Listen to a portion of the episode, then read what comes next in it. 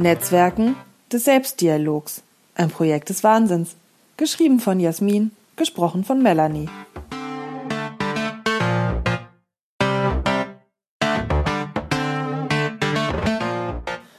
Was mich zunehmend aufmerksam werden lässt, ist der massive Anstieg der Nachfrage nach Coachings von Nachwuchsführungskräften und Leitungskräften, um schwierige Gespräche zu führen. Entweder ist derweil tatsächlich alles schwieriger geworden in der Kommunikation oder es wird alles als schwierig wahrgenommen und immer mehr Menschen sind persönlich verunsichert. Kommunikation ist eine Form der Netzwerkarbeit. Mit der Kommunikation sind immer auch Ziele der Kooperation und Kollaboration verbunden.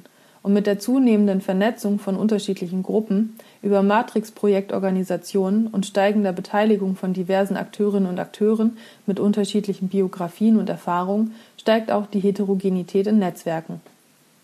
Diese Heterogenität führt unter Umständen zu Irritationen in Kommunikationsprozessen, die als Schwierigkeit empfunden werden könnten.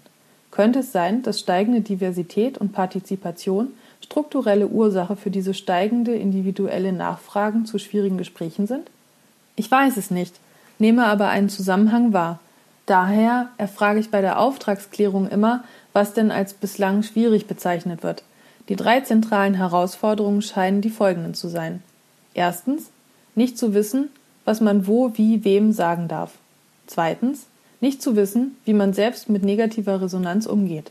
Drittens, nicht zu wissen, wie man jemanden eine negative Botschaft überbringt. Kontextsensible Kommunikation. Im ersten Fall geht es um eine Form der zivilen Diplomatie, es kann sich dabei um interkulturelle, interdisziplinäre, intergeschlechtliche Kommunikation handeln. Die Herausforderung liegt im Inter.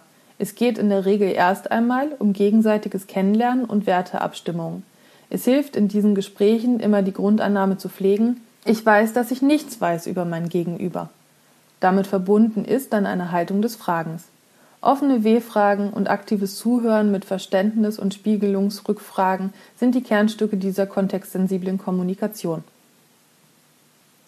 Rollen- und funktionsklare Kommunikation. Im zweiten Fall geht es um Rollen- und funktionsklare Kommunikation.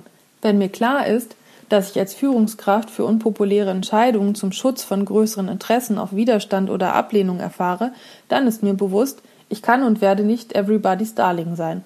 Selbst wenn ich unpopuläre Entscheidungen abfedere durch sozialverträgliche Begleitmaßnahmen, muss ich meine Kommunikation im Rahmen einer Aufgabe verstehen.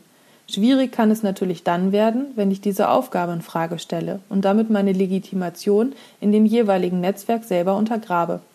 Hier helfen Supervision und strategische Netzwerk- und Rollenanalysen, wieder festen Boden unter Füße zu bekommen. Entwicklungsfördernde Kommunikation. Im dritten Fall handelt es sich um eine Kommunikation, die Lösung und Entwicklung im Blick hat. Sie hat eine ausgesprochen förderliche Wirkung für Einzelne und Gruppen.